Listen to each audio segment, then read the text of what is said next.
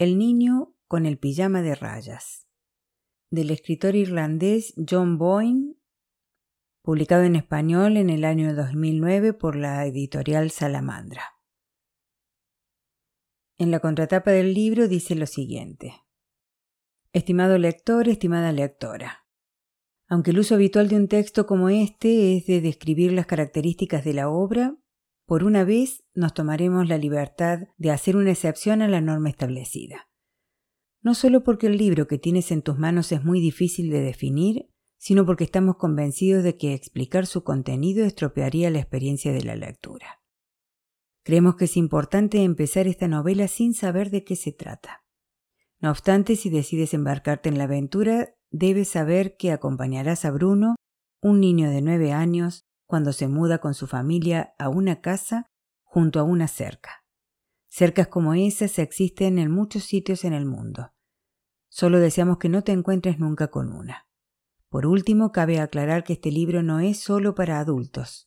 También lo pueden leer y sería recomendable que lo hicieran niños a partir de los 13 años de edad. El niño con el pijama de rayas. 1. El descubrimiento de Bruno.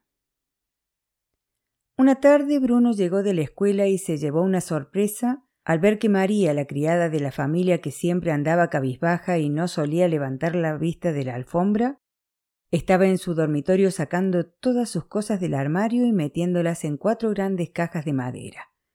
Incluso las pertenencias que él había escondido en el fondo del mueble, que eran suyas y de nadie más. ¿Qué haces? le preguntó con toda la educación de que fue capaz, pues aunque no le hizo ninguna gracia encontrarla revolviendo sus cosas, su madre siempre le recordaba que tenía que tratarla con respeto y no limitarse a imitar el modo en que padre se dirigía a la criada. No toques eso. María sacudió la cabeza y señaló la escalera detrás de Bruno donde acababa de aparecer la madre del niño. Era una mujer alta y de largo cabello pelirrojo, recogido en la nuca con una especie de redecilla. Se retorcía las manos nerviosa como si hubiera algo que le habría gustado no tener que decir o algo que le habría gustado no tener que creer. Madre, dijo Bruno, ¿qué pasa? ¿Por qué María está revolviendo mis cosas? Está haciendo las maletas. ¿Haciendo las maletas? Repitió él y repasó a toda prisa los días anteriores considerando si se había portado especialmente mal o si había pronunciado aquellas palabras que tenía prohibido pronunciar y si por eso lo castigarían mandándolo a algún sitio. Pero no encontró nada, es más, en los últimos días se había portado de forma perfectamente correcta y no recordaba haber causado ningún problema. ¿Por qué? preguntó entonces. ¿Qué he hecho? Pero madre ya había subido a su dormitorio donde Lars, el mayordomo, estaba recogiendo sus cosas. La mujer echó un vistazo, suspiró y alzó las manos con gesto de frustración antes de volver hacia la escalera. En ese momento Bruno subía porque no pensaba olvidar el asunto sin haber recibido una explicación. Madre, insistió, ¿qué pasa? ¿Vamos a mudarnos? Ven conmigo, dijo ella señalando el gran comedor donde la semana anterior había cenado el Furias. Hablaremos abajo. Bruno se volvió y bajó la escalera a toda prisa, adelantando a su madre, de modo que ya la esperaba en el comedor cuando ella llegó. La observó un momento en silencio y pensó que aquella mañana se había aplicado mal el maquillaje porque tenía el borde de los párpados más rojo de lo habitual, igual que se le ponían a él cuando se portaba mal, se metía en un aprieto y acababa llorando. Mira, hijo, no tienes que preocuparte, dijo ella acomodándose en la silla donde se había sentado la acompañante del Furias, una rubia hermosísima, y desde donde ésta se había despedido de Bruno con la mano cuando padre cerró las puertas. Ya verás, de hecho, vas a vivir una gran aventura. ¿Qué aventura? ¿Van a mandarme a algún sitio? No, no te vas tú solo, repuso ella y por un instante pareció que quería sonreír. Nos vamos todos, tú, Gretel, tu padre y yo, los cuatro. Bruno arrugó la nariz. No le importaba demasiado que enviaran a Gretel a algún sitio porque ella era tonta de remate y no hacía más que fastidiarlo, pero le pareció un poco injusto que todos tuvieran que irse con ella. Pero, ¿a dónde? preguntó. ¿A dónde nos vamos? ¿Por qué no podemos quedarnos aquí? Es por el trabajo de tu padre, ya sabes lo importante que es, ¿verdad? Sí, claro. Bruno asintió con la cabeza. Siempre acudían muchas visitas a la casa, hombres con uniformes fabulosos y mujeres con máquinas de escribir que él no podía tocar con las manos sucias. Y todos se mostraban muy educados con su padre y comentaban que era un hombre con porvenir, y que el Furia tenía grandes proyectos para él. Bueno, pues a veces, cuando alguien es muy importante, continuó madre, su jefe le pide que vaya a algún sitio para hacer un trabajo muy especial. ¿Qué clase de trabajo? preguntó Bruno, porque sinceramente, y él siempre procuraba ser sincero consigo mismo, no estaba del todo seguro de en qué consistía el trabajo de padre. Un día en la escuela todos habían hablado de sus padres, y Carl había dicho que el suyo era verdulero. Y Bruno sabía que era verdad porque regenteaba la verdulería del centro de la ciudad. Daniel había dicho que su padre era maestro y Bruno sabía que era verdad porque enseñaba a los chicos mayores, aquellos a quienes no es conveniente acercarse. Y Martín había dicho que su padre era cocinero y Bruno sabía que era verdad porque cuando iba a buscar a su hijo a la escuela, siempre llevaba una bata blanca y un delantal de cuadros escoceses, como si acabara de salir de la cocina. Pero cuando le preguntaron a Bruno qué hacía su padre, él abrió la boca para contestar y entonces se dio cuenta de que no lo sabía. Solo podía decir que era un hombre con porvenir y que el Furias tenía grandes proyectos para él. Bueno, eso y que tenía un uniforme fabuloso. Es un trabajo muy importante, dijo madre tras vacilar un instante. Un trabajo para el que se requiere un hombre muy especial. Lo entiendes, ¿verdad? ¿Y tenemos que ir todos? Por supuesto. No querrás que padre vaya solo a hacer ese trabajo y que esté triste, ¿no? No, claro, concedió Bruno. Padre nos añoraría mucho si no nos tuviera a su lado, añadió ella. ¿A quién añoraría más, a mí o a Gretel? Los añoraría a ambos por igual, afirmó madre, porque no le gustaba mostrar favoritismos, algo que Bruno respetaba sobre todo porque sabía que en el fondo él era su favorito. Pero, ¿y la casa? ¿Quién cuidará de ella mientras estemos fuera? La madre suspiró y paseó la mirada por la habitación como si no fuera a verla nunca más. Era una casa muy bonita, con cinco plantas, contando el sótano, donde el cocinero preparaba las comidas, y donde María y Lars se sentaban a la mesa y discutían y se llamaban cosas que no había que llamar a nadie. Y contando también la pequeña buhardilla de ventanas inclinadas que había en lo alto del edificio, desde donde Bruno podía contemplar todo Berlín si se ponían de puntillas y se aferraba al marco. De momento tenemos que cerrar la casa, dijo madre, pero algún día regresaremos. ¿Y el cocinero, y Lars, y María, no seguirán viviendo aquí? Ellos vienen con nosotros, pero basta de preguntas. Quiero que subas y ayudes a María a hacer tus maletas. El niño se levantó pero no fue a ninguna parte. Necesitaba aclarar unas cuantas cosas más antes de dar el tema por zanjado. ¿Y está muy lejos? preguntó. ¿Ese sitio al que vamos? ¿Está a más de un kilómetro? ¡Qué gracia! exclamó madre y rió de manera extraña porque no parecía contenta, desviando la mirada como para evitar que su hijo le viera la cara. Sí, Bruno, Está a más de un kilómetro. La verdad es que está bastante más lejos. Bruno abrió mucho los ojos y sus labios formaron una O. Notó que los brazos se le extendían hacia los lados como solía ocurrirle cuando algo le sorprendía. No querrás decir que nos vamos de Berlín, ¿verdad? repuso intentando tomar aire al mismo tiempo que pronunciaba aquellas palabras. Me temo que sí, dijo madre asintiendo tristemente con la cabeza. El trabajo de tu padre es. Pero. ¿Y la escuela? la interrumpió Bruno, algo que sabía que no debía hacer, aunque supuso que en aquella ocasión su madre le perdonaría. ¿Y Carl? ¿Y Daniel? ¿Y Martín?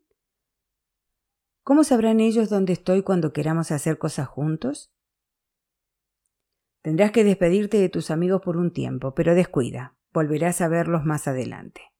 Y no interrumpas a tu madre cuando te habla, por favor, añadió, pues pese a que aquella era una noticia extraña y desagradable, no había ninguna necesidad de que Bruno incumpliera las normas de educación que le habían inculcado. ¿Despedirme de ellos? preguntó el niño mirándola fijamente. ¿Despedirme de ellos? repitió escupiendo las palabras como si tuviera la boca llena de trocitos de galletas masticados. ¿Despedirme de Carl, Daniel y Martín? continuó, subiendo peligrosamente el tono hasta casi gritar, algo que no le estaba permitido dentro de la casa. Pero si son mis tres mejores amigos para toda la vida. Bueno, ya harás nuevas amistades, dijo madre quitándole importancia con un ademán, como si fuera fácil encontrar a tres mejores amigos para toda la vida. Es que nosotros teníamos planes, protestó él. ¿Planes? Madre enarcó las cejas. ¿Qué clase de planes? Eso no puedo decírtelo, contestó Bruno, ya que sus planes consistían en portarse mal, sobre todo al cabo de unas semanas, cuando terminara el curso escolar y empezaran las vacaciones de verano. Entonces no tendrían que pasar todo el día solo haciendo planes, sino que podrían ponerlos en práctica. Lo siento, hijo, pero tus planes tendrán que esperar. No tenemos alternativa. Pero... Basta, Bruno, espetó ella con brusquedad poniéndose en pie para demostrarle que lo decía en serio. Precisamente la semana pasada te quejabas de cómo habían cambiado las cosas en los últimos tiempos. Bueno, es que no me gusta que ahora haya que apagar todas las luces por la noche, admitió él. Eso lo hace todo el mundo. Así nos protegemos. Y quién sabe, quizás estemos más seguros si nos marchamos. Bueno, ahora quiero que subas y ayudes a María a hacer tus maletas. No tenemos tanto tiempo como me habría gustado para prepararnos gracias a ciertas personas. Bruno asintió y se alejó cabizbajo, consciente de que ciertas personas era una expresión que utilizaban los adultos y que significaba padre, y que él no debía emplearla. Subió despacio la escalera sujetándose a la barandilla con una mano mientras se preguntaba si en la casa nueva de aquel sitio nuevo donde estaba el nuevo trabajo de su padre habría una barandilla tan fabulosa como aquella para deslizarse porque la barandilla de su casa arrancaba del último piso justo enfrente de la pequeña buhardilla desde donde, si se ponía en puntillas y se aferraba al marco de la ventana, podía contemplar todo Berlín. Discurría hasta la planta baja y terminaba justo enfrente de la enorme puerta de roble de doble hoja. Y no había nada que a Bruno le gustara más que montarse en la barandilla en el último piso y deslizarse por toda la casa haciendo zoom. Bajaba desde el último piso hasta el siguiente, donde se encontraba el dormitorio de sus padres y el cuarto de baño grande que no le dejaban utilizar. Continuaba hasta el siguiente, donde estaba su dormitorio y el de Gretel, y el cuarto de baño más pequeño que sí le dejaban utilizar y que en realidad debería haber utilizado más a menudo. Y seguía hasta la planta baja, donde se caía del extremo de la barandilla. Debía aterrizar con los dos pies si no quería recibir una penalización de cinco puntos y verse obligado a empezar de nuevo. La barandilla era lo mejor de la casa, eso y que los abuelos vivieran muy cerca. Cuando reparó en aquello, Bruno se preguntó si ellos irían también al sitio del nuevo trabajo y supuso que sí, porque ¿cómo iban a dejarlos allí? A Gretel nadie la necesitaba mucho porque era tonta de remate. Todo habría sido más fácil si ella se hubiera quedado al cuidado de la casa. Pero los abuelos. Hombre, aquello era muy distinto. Subió despacio la escalera hacia su dormitorio, pero antes de entrar miró hacia abajo y vio a madre abriendo la puerta del despacho de padre que se comunicaba con el comedor y donde estaba prohibido entrar bajo ningún concepto y sin excepciones, y la oyó gritarle hasta que padre gritó mucho más fuerte que ella, poniendo fin a la conversación. Entonces la puerta del despacho se cerró y Bruno no oyó nada más, de modo que le pareció buena idea volver a su habitación y encargarse personalmente de hacer las maletas. De lo contrario, María sacaría todas sus cosas del armario sin cuidado ni consideración, incluso las pertenencias que él había escondido en el fondo del mueble y que eran suyas y de nadie más.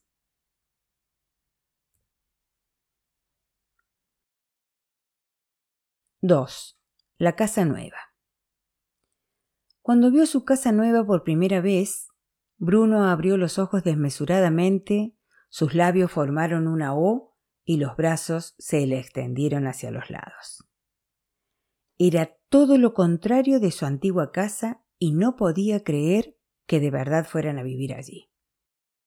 La casa de Berlín estaba en una calle tranquila, donde había otras también muy grandes, y le gustaba contemplarlas porque eran casi iguales a la suya, aunque no idénticas, y en ellas vivían otros niños con los que Bruno jugaba si eran amigos, o a los que no se acercaba si eran rivales. La nueva, en cambio, estaba aislada, en un sitio vacío y desolado, y no había ninguna otra casa cerca, lo que significaba que no habría otras familias en el vecindario, ni otros niños con los que jugar, ni amigos, ni rivales. La casa de Berlín era enorme, y pese a que Bruno había vivido nueve años en ella, todavía encontraba rincones y recovecos que no había explorado a fondo. Incluso había habitaciones enteras, como el despacho de padre donde estaba prohibido entrar bajo ningún concepto y sin excepciones, en las que apenas había curioseado. Sin embargo, la casa nueva solo tenía dos plantas, un piso superior donde estaban los tres dormitorios y el único cuarto de baño, y una planta baja donde se encontraba la cocina, el comedor y el nuevo despacho de padre, sujeto presumiblemente a las mismas restricciones que el antiguo. También había un sótano donde dormía el servicio.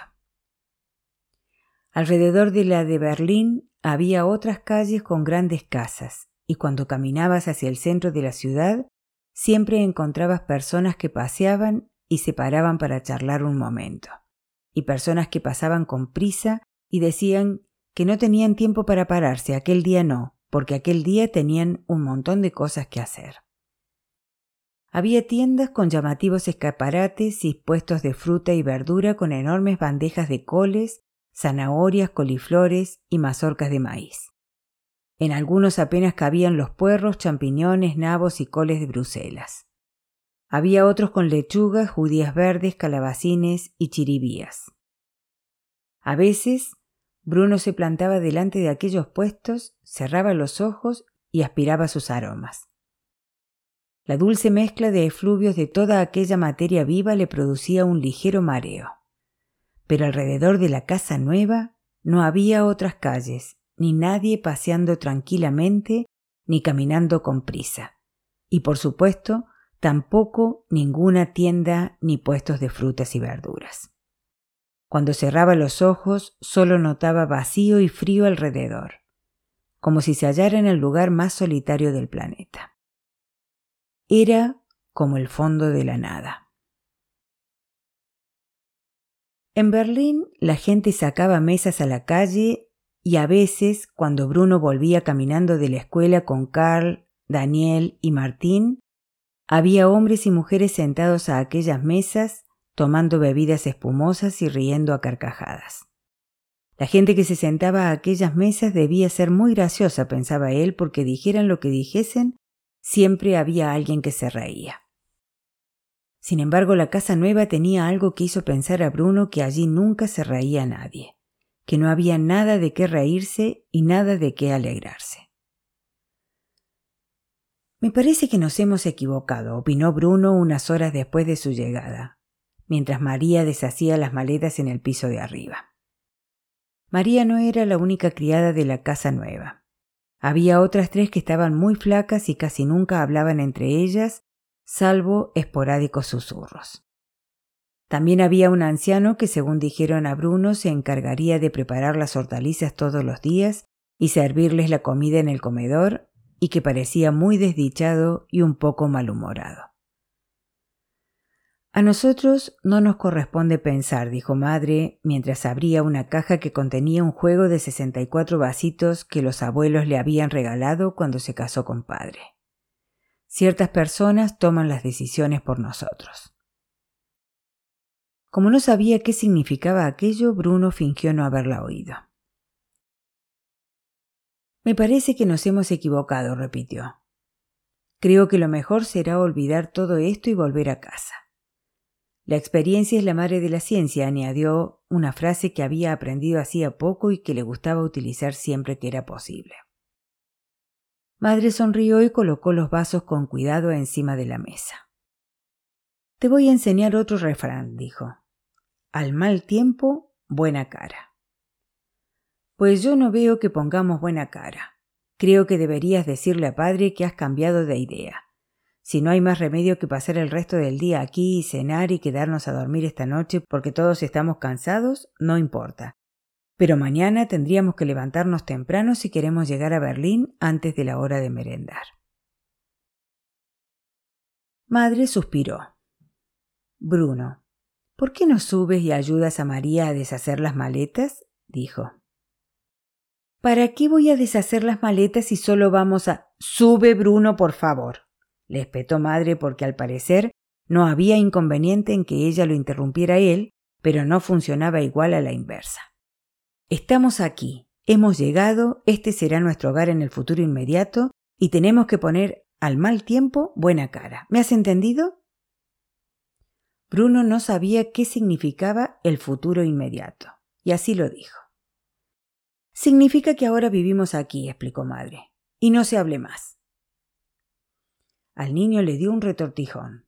Algo crecía en su interior, algo que cuando ascendiera de las profundidades de su ser y saliera al mundo exterior, le haría gritar y chillar que todo aquello era una equivocación y una injusticia y un grave error por el que alguien pagaría tarde o temprano, o que sencillamente le haría prorrumpir en llanto.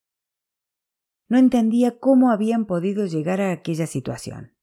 Él estaba tan tranquilo jugando en su casa con sus tres mejores amigos para toda la vida, deslizándose por la barandilla de la escalera, intentando ponerse de puntillas para contemplar todo Berlín, y de pronto se encontraba atrapado allí, en aquella casa fría y horrible, con tres criadas que hablaban en susurros y un camarero de aspecto desdichado y malhumorado, donde parecía que nadie podría estar alegre nunca. Bruno, He dicho que subas y deshagas las maletas ahora mismo, le ordenó madre con aspereza. Él supo que hablaba en serio, así que dio media vuelta y se marchó sin decir nada más. Las lágrimas se le acumulaban en los ojos, pero no permitiría que se vertieran. Subió al piso de arriba y se volvió lentamente describiendo un círculo completo con la esperanza de descubrir una pequeña puerta o un armario que más tarde podría explorar pero no había nada. En aquella planta solo había cuatro puertas, dos a cada lado del pasillo, enfrentadas. Una daba a su dormitorio, otra al dormitorio de Gretel, otra al dormitorio de madre y padre y la otra al cuarto de baño. Este no es mi hogar y nunca lo será, masculló al entrar en su habitación y encontrar toda su ropa esparcida por la cama y las cajas de juguetes y libros todavía por vaciar. Era evidente que María no tenía claras sus prioridades.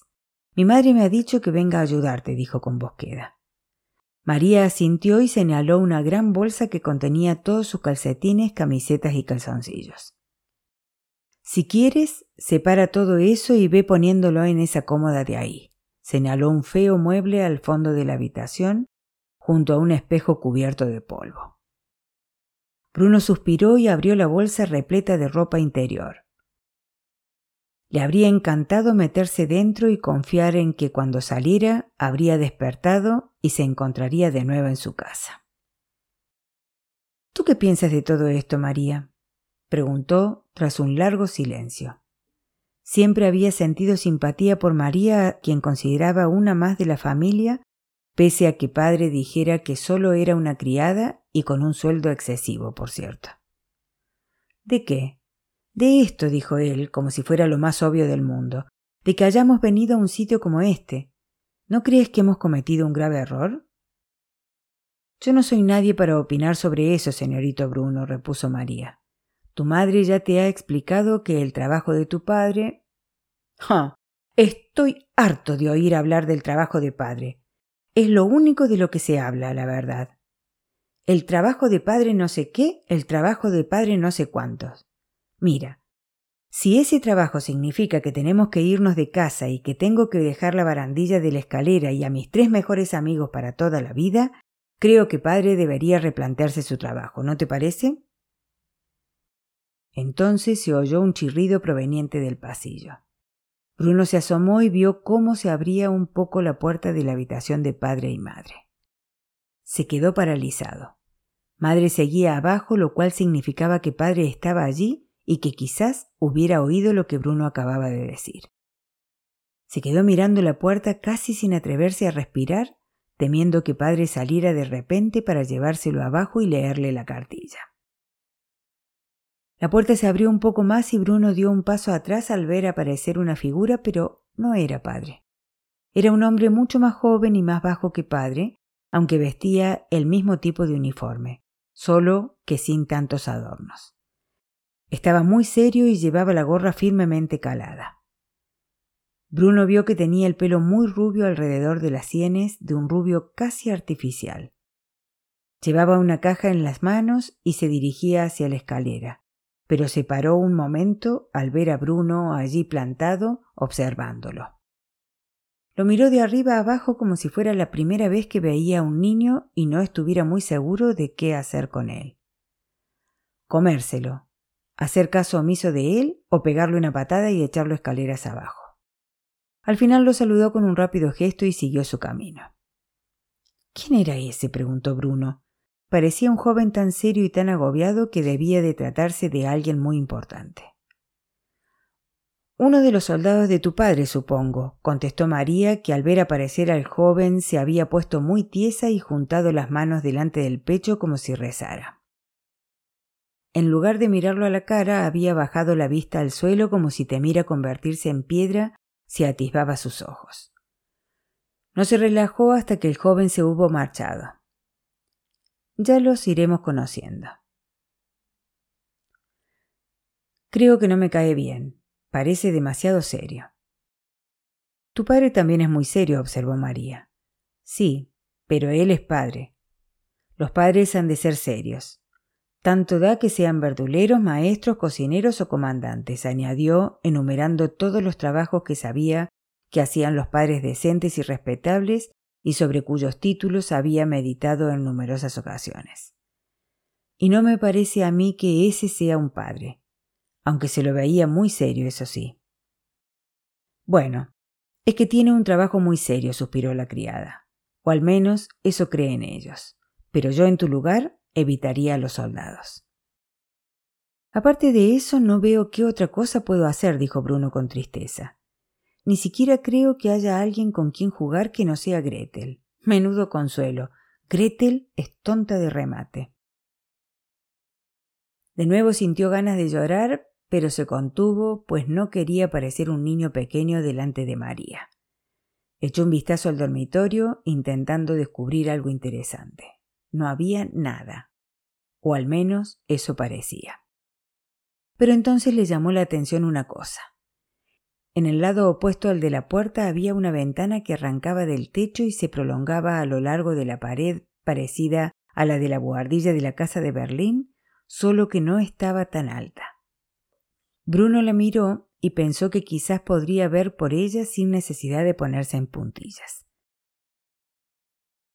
Se acercó poco a poco con la esperanza de divisar Berlín y su casa y las calles aledañas y las mesas donde los vecinos se sentaban a tomar sus bebidas espumosas y contarse historias graciosísimas. Avanzó despacio porque no quería llevarse un chasco. Pero, como aquel era el dormitorio de un niño, no tuvo que caminar demasiado para llegar a la ventana. Pegó la cara al cristal y vio lo que había afuera. Y esta vez si bien sus ojos se abrieron desmesuradamente y sus labios formaron una O, sus manos permanecieron pegadas a los costados porque algo le hizo sentir un frío y un temor muy intensos.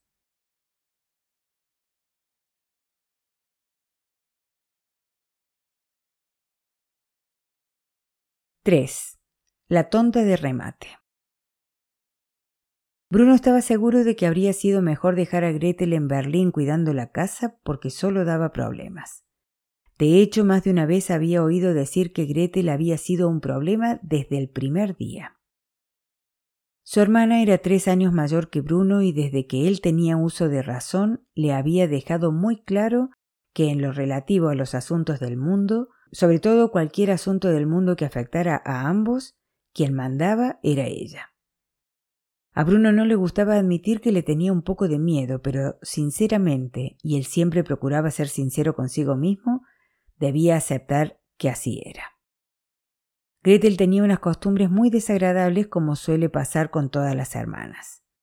Para empezar, se entretenía demasiado en el cuarto de baño por las mañanas sin importarle que Bruno estuviera esperando fuera dando saltitos, aguantándose el pis. Tenía una vasta colección de muñecas en los estantes que cubrían las paredes de su habitación, y cuando Bruno entraba allí, las muñecas clavaban sus ojos en él y lo seguían con la mirada observando todos sus movimientos. Bruno estaba convencido de que si entrara en la habitación de Gretel para explorar cuando ella no estuviese en casa, luego las muñecas se lo contarían todo. Además tenía unas amigas muy antipáticas que por lo visto pensaban que era muy divertido burlarse de él pero él jamás habría permitido algo así si hubiera sido tres años mayor que su hermana. Daba la impresión de que a las amigas antipáticas de Gretel no había nada que les gustara más que torturarlo y decirles cosas desagradables cuando no estaban cerca madre ni María.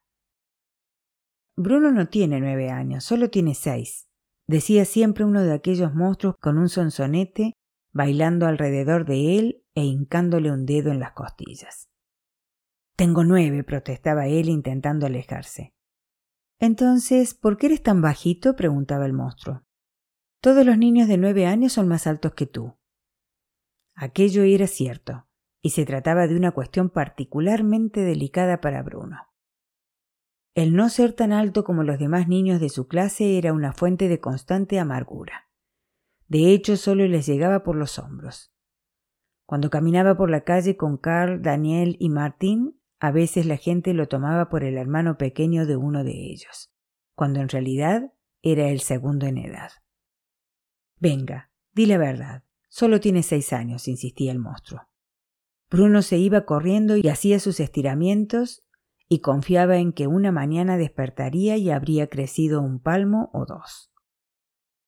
Así que una de las ventajas de no estar en Berlín era que ninguna de aquellas brujas aparecería para martirizarlo.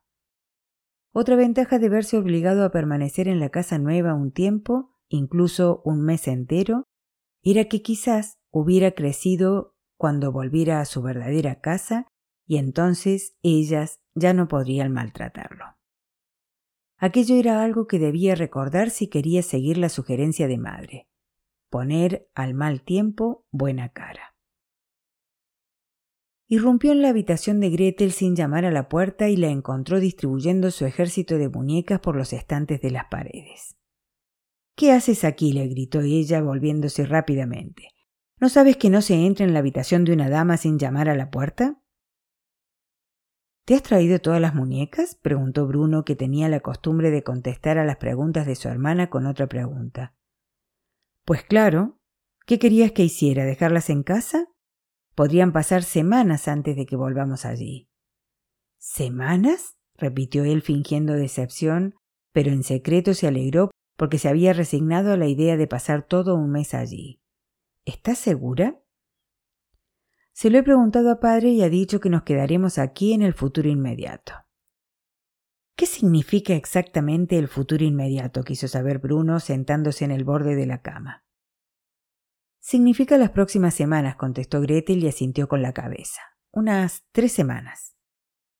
Qué alivio. Mientras sea el futuro inmediato y no un mes entero, porque esto es horrible. Gretel lo miró y por una vez tuvo que admitir que estaba de acuerdo con él. Ya, dijo, no es muy bonito, ¿verdad? Es horrible, repitió Bruno. Bueno, sí. Ahora puede parecer horrible, pero cuando arreglemos un poco la casa seguro que no nos parecerá tan mal. Le oí decir a padre que quienes vivían aquí en Auschwitz antes que nosotros perdieron su empleo muy deprisa y no tuvieron tiempo de arreglar la casa para nosotros. ¿Auschwitz? preguntó Bruno. ¿Qué es un Auschwitz? Un Auschwitz no, Bruno, suspiró Gretel. Solo Auschwitz. Bueno, pues, ¿qué es Auschwitz? Es el nombre de la casa, Auschwitz. Bruno reflexionó. Fuera no había visto ningún letrero con ese nombre ni nada escrito en la puerta principal. Su casa de Berlín ni siquiera tenía nombre, se llamaba sencillamente número 4. Pero, ¿por qué ese nombre? preguntó exasperado. Auschwitz era la familia que vivía aquí antes que nosotros, supongo, dijo Gretel. El padre no debía de hacer bien su trabajo y alguien dijo Lárguense, ya buscaremos a otro que sepa hacerlo mejor. ¿Te refieres a padre? Claro, dijo Gretel, que siempre hablaba de padre como si él no se equivocara ni se enfadara nunca, y como si siempre fuese a darle un beso de buenas noches antes de que ella se durmiera. Cosa que si Bruno hubiera sido justo y olvidadizo la tristeza que le producía la mudanza, habría admitido que padre también hacía con él. Entonces, ¿estamos aquí en Auschwitz porque alguien echó a la familia que vivía en esta casa antes que nosotros? Exacto, Bruno. Y ahora sal de encima de mi colcha, me la estás arrugando. Bruno saltó de la cama y aterrizó en la alfombra con un ruido sordo. No le gustó, era un sonido muy hueco, así que decidió que sería mejor no ir dando saltos por aquella casa porque podía derrumbarse y caérsela encima. Esto no me gusta, repitió por enésima vez. Ya lo sé, dijo Gretel, pero no podemos hacer nada, ¿no? Echo de menos a Carl, Daniel y Martín. Y yo a Hilda, Isobel y Luis, dijo Gretel, y Bruno intentó recordar cuál de las tres niñas era el monstruo. Los otros niños no parecen nada simpáticos, comentó, y Gretel, que estaba poniendo una de las muñecas más aterradoras en un estante, se dio la vuelta y lo miró fijamente. ¿Qué has dicho? preguntó. He dicho que los otros niños no parecen nada simpáticos. ¿Los otros niños? repitió Gretel desconcertada. ¿Qué otros niños? Yo no he visto ninguno. Bruno miró en derredor. En la habitación de Gretel también había una ventana, pero como estaba en el otro lado del pasillo frente a la habitación de él, la ventana daba a la dirección opuesta. Procurando mantener un aire de misterio, Bruno se dirigió hacia la ventana. Metió las manos en los bolsillos de sus pantalones cortos e intentó silbar una melodía y esquivar la mirada de su hermana. Bruno, dijo ésta, ¿qué demonios haces? ¿Te has vuelto loco? Él siguió andando y silbando sin mirarla hasta que llegó a la ventana. Por suerte, era lo bastante baja como para poder mirar por ella. Se asomó y vio el coche en que habían llegado, así como tres o cuatro coches más de los soldados de padre, algunos de los cuales andaban por allí fumando cigarrillos y riendo de algo mientras miraban con nerviosismo hacia el edificio. Un poco más allá estaba el camino de la casa y más allá había un bosque que parecía ideal para explorar. Bruno ¿Quieres hacerme el favor de explicarme qué has querido decir con ese último comentario? preguntó Gretel. Mira, un bosque, dijo él sin hacerle caso. Bruno. Le espetó su hermana avanzando hacia él con unas zancadas tan grandes que el niño se apartó de un brinco de la ventana. ¿Qué? preguntó fingiendo no saber a qué se refería. Los otros niños. Has dicho que no parecen nada simpáticos. Es verdad, no quería juzgarlos antes de conocerlos, pero no tenían más remedio que guiarse por las apariencias. pese a que madre le había dicho muchas veces que aquello no estaba bien. ¿Pero qué otros niños? ¿Dónde están? Bruno sonrió y le indicó que lo acompañara. Ella resopló y siguió a su hermano. Fue a dejar la muñeca en la cama, pero se lo pensó mejor y la abrazó con fuerza. Al entrar en el dormitorio de Bruno, María casi la derriba, pues en ese momento salía atropelladamente llevando lo que parecía un ratón muerto. Están ahí afuera, dijo Bruno mirando por la ventana. No se dio la vuelta para comprobar si Gretel había entrado en la habitación. Estaba absorto observando a los niños. Por un momento hasta olvidó que su hermana estaba allí. Gretel se había detenido en el umbral, se moría de ganas de mirar también, pero algo en el tono de Bruno y en el modo como miraba la puso nerviosa.